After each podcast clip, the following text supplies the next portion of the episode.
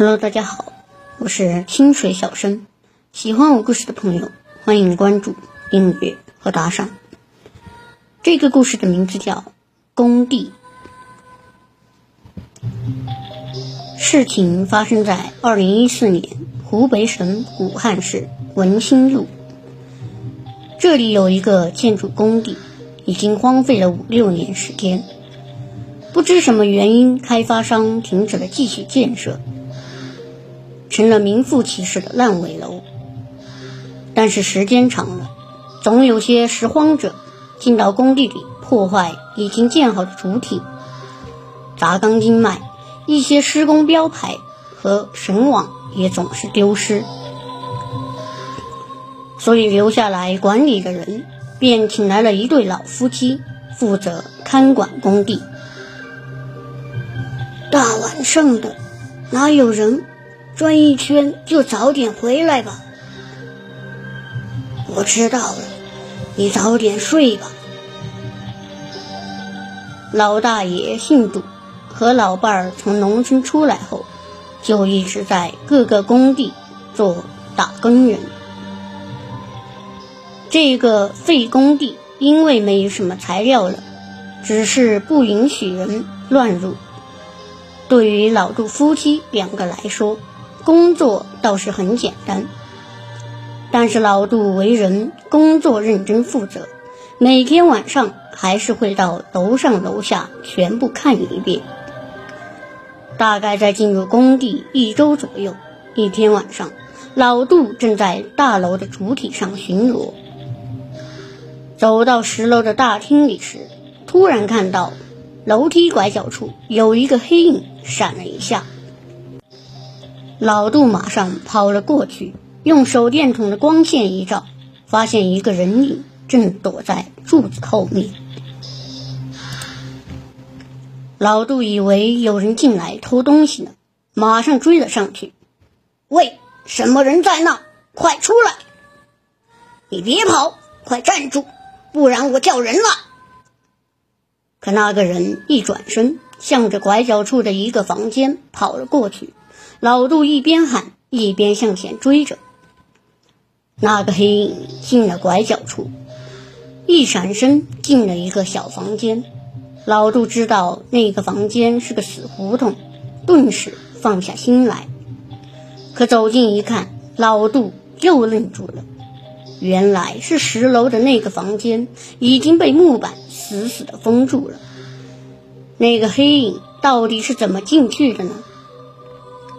老杜花了一个周的时间，已经把这个楼的结构搞清楚了，但是还真不知道这个十楼的房间为什么被封起来？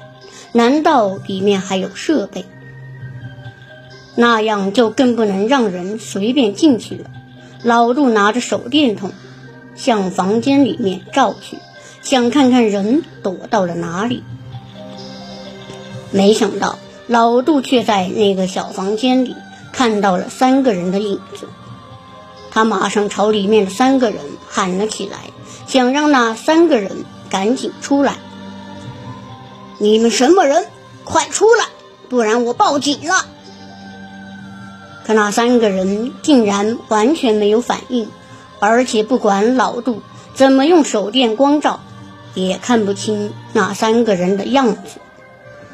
老杜觉得这个小屋一定是哪一面墙被破坏了，要不这三个人是怎么进去的呢？慌忙围着小屋找了起来，可是老杜转了好几圈，发现并没有别的地方可以进到小屋里面，这就奇怪了。老杜又回到了小屋的门口，发现那三个人还是站在屋里。也并没有逃跑，老杜实在没办法，便用力把封门的木板掰了下来。好在只是几个钉子钉住了两端，稍费了些力气，几块木板很快就被老杜拆了下来。很快，一个能让人通过的空隙让老杜清理了出来。你们几个到底是什么人？奇怪的是，在老杜拆木板时，那三个人也没有动，还是站在屋里冷冷地看着他。老杜知道有很多偷东西的，被逼走投无路的就会反抗，自己一个老头也打不过他们，所以语气便缓和了下来。你们快走吧，我不会报警的。我不为难你们，你们也别为难我这老头子。进了屋，也终于看到了那三个人的样子。那三个人的脸色都是死灰色的，却并不说话，只是死死地盯着他，阴森森地笑着。可就在这时候，那三个人的样子突然变得扭曲，就像信号不好的电视影像，变得。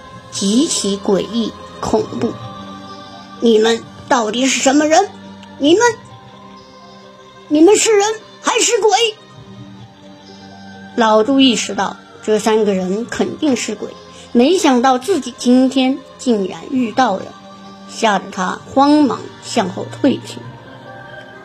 可由于后退的慌乱，脚下被一块破碎的水泥板绊了一下，当时身体。便失去了重心，跌倒时脑袋被一块水泥砖狠狠地撞到了。老杜当时还保持着清醒，强挣扎着抬起头来，向那三个人的位置看去。只见那三个人正向他靠拢过来，身体都是扭曲到了极点，十分的恐怖。这种恐惧的袭来，加上头部受到强烈的撞击，老杜只觉得眼前一黑，便晕了过去。当老杜再次醒来时，已经在医院的病房里了。是老伴儿看到他很长时间没回来，在十楼的那个房间里找到了他，把他送到了医院。由于他的这次遭遇。老伴儿也打听到了关于那个房间的一些真相。原来那个十楼的房间曾经死过三个建筑工人，后来被封闭了，而上一任看工地的人也死在了那里，死因则是心脏骤停。但是检查时发现他的肾上腺素分泌过量，应该是被吓死。多亏你命大，不然，医生说，老杜多亏及时的晕倒了，不然接下来看到的就不知道是多么可怕的事。